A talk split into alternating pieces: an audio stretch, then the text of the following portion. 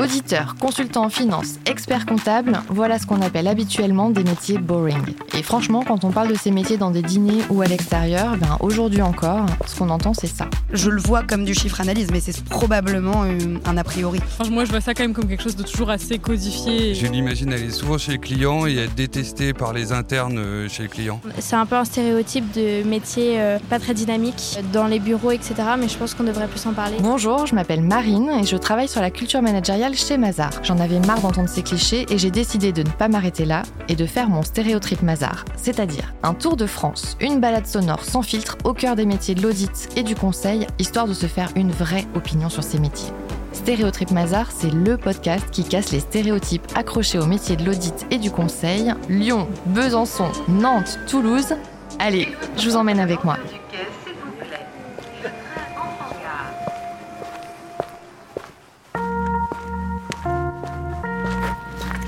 Béatrice Salut Marine Salut Ravie de te revoir.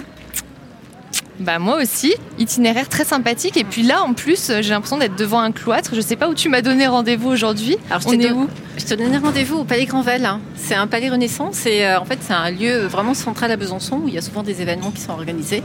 Et euh, aujourd'hui maintenant ça accueille le musée du temps. Bah super, j'ai hâte que tu me fasses découvrir ça. Et puis surtout, je suis hyper euh, intéressée par ton parcours et curieuse de comprendre comment une géologue arrive chez Mazar et travaille aujourd'hui sur des sujets relatifs à la RSE. Donc franchement, j'ai hâte d'en savoir plus. Bah, déjà là, on entre dans une cour un peu particulière. C'est une cour intérieure avec euh, toutes ces colonnes et on peut faire le tour. En tout cas, c'est hyper calme en plein centre-ville là d'un coup. Ouais.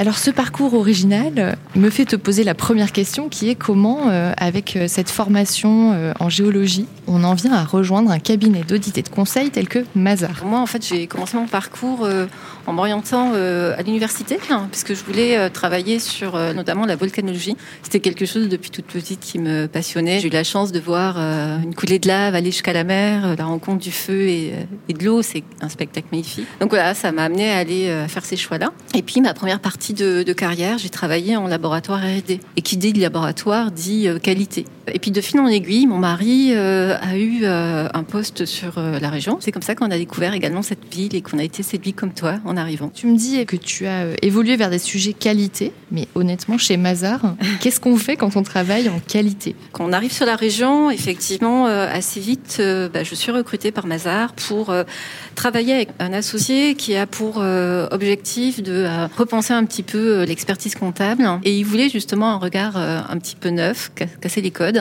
et euh, un profil comme le mien l'intéressait. Donc en arrivant chez Mazar, ma question c'est euh, quels étaient tes préjugés et quelles ont été les premières impressions que tu as eues au contact euh, de Mazar? Alors c'est vrai que pour moi c'était assez nouveau. hein. Je venais d'un tout autre monde. hein. Bah, je trouvais que le projet était hyper audacieux déjà de, de me recruter, puisque avec mon profil atypique, et puis également de participer à ce beau projet en fait, puisque l'idée c'était vraiment de repenser quelque chose, pouvoir allouer les ressources au bon niveau, mettre en place de la digitalisation, l'intelligence artificielle. Ça peut paraître assez banal aujourd'hui, mais il faut imaginer qu'à l'époque c'était pas du tout courant dans les cabinets. Du coup, à faire monter en compétence les collaborateurs sur les sujets. Ouais, tout à fait. Pour les collaborateurs, c'était euh, instaurer des, des outils euh, d'intelligence artificielle, de reconnaissance optique de caractère, de- d'automatisation des écritures.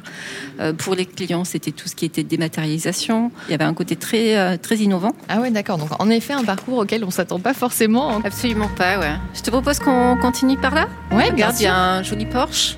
Je hyper surprise de la beauté des lieux et qui sont rien que pour nous aujourd'hui. T'as vu ça Du coup, ce parcours qualité nous amène euh, en mai 2020 à un switch. On bascule sur un métier, le métier de la RSE. Souvent, quand on entend RSE, on entend quête de sens. Donc j'aimerais que tu me parles de ce préjugé et s'il s'applique ou pas euh, à ton parcours. Alors effectivement, euh, en 2020, les discussions s'enchaînent et on, on propose d'intervenir sur la RSE, donc la responsabilité sociétale des entreprises. Et on me propose ça, euh, alors ça peut paraître surprenant, mais en fait c'est assez logique parce qu'entre Mhm. les deux métiers, il y a beaucoup de similitudes.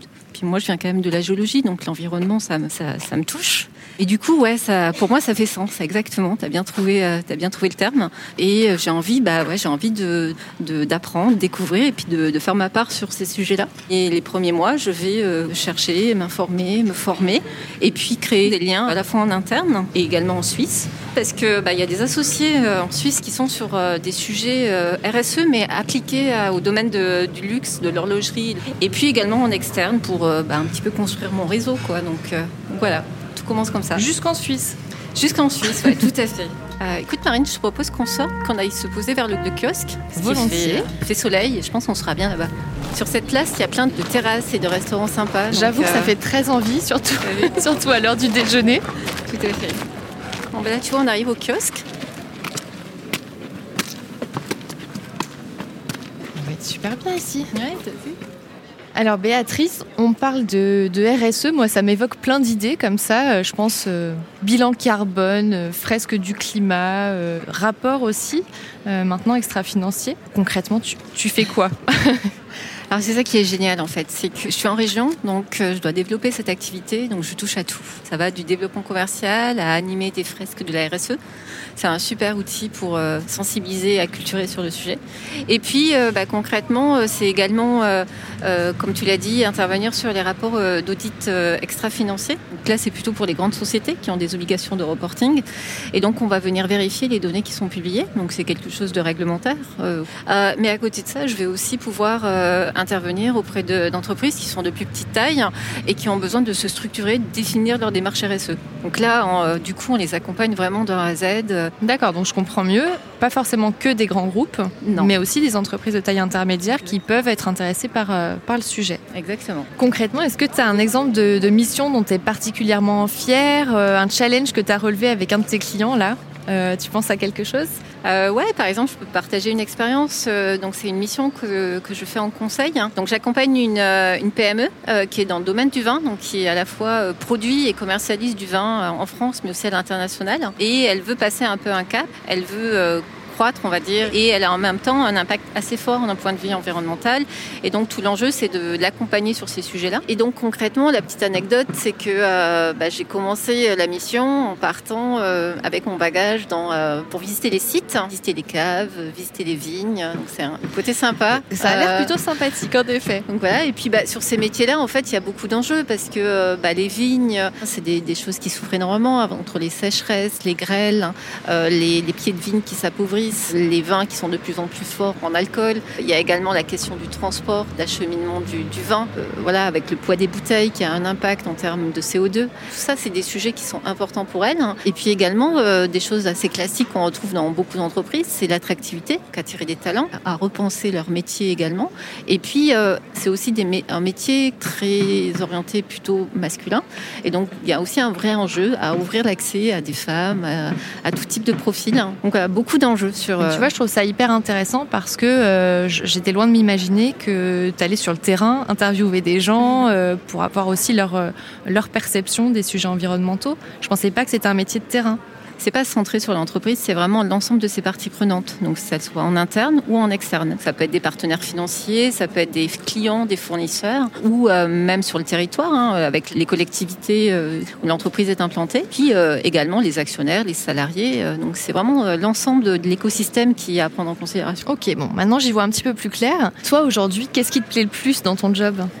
Bah, tu sais, euh, moi je viens de la qualité, donc euh, c'est souvent euh, un côté assez rigoureux. C'est vrai, ça fait partie du job. Et là, en fait, euh, c'est plus du tout ça. En fait, c'est un domaine qui est hyper mouvant où il y a beaucoup d'actualités, beaucoup de choses qui se passent. C'est aussi un, un métier où il faut apprendre constamment. Puis un truc qui est super important pour moi, c'est quand même assez euh, assez sympa de se dire qu'on contribue à transformer et accompagner des entreprises pour se transformer. Bah, le matin, ça aide à, à savoir pourquoi on se lève. Donc, euh, donc voilà, je fais ma part. Je fais ma part, mais en fait, ça me fait penser effectivement au, au colibri, tu sais, Oui, où bah, ça, chacun euh. Ouais. transporte sa petite goutte d'eau et, Ouais. et contribue. Donc, euh, la boucle est bouclée. Tout à fait. La vie à Besançon, ça ressemble à quoi Euh, Est-ce que tu peux me raconter euh, ton quotidien? Bah, comme tu l'as vu, hein, c'est une ville euh, à taille humaine, on va dire, et c'est surtout très orientée vers la nature. C'est facile l'hiver d'aller faire une balade en raquette hein, dans la neige. Génial. Euh, et puis, bah, moi, j'ai la chance d'habiter à Besançon, mais en lisière de, de forêt. C'est pas rare de pouvoir, euh, soit quand je vais courir, soit même depuis mon jardin, voir des chevreuils ou des écureuils qui se baladent. Donc, euh, c'est quand même sympa. Je te remercie en tout cas pour ce partage, Béatrice, et merci de m'avoir fait découvrir ce, ce beau palais et ce beau kiosque sur lequel nous sommes en ce moment. Merci à toi, c'était un vrai plaisir et j'espère qu'on aura l'occasion de, de retenter l'exercice. Je savais pas où il fallait que. non, ça va. non, c'était plus facile que ce que j'avais imaginé. Merci d'avoir écouté le podcast Stéréotrip Mazar. On se retrouve très vite dans une autre région pour casser d'autres clichés. Allez, salut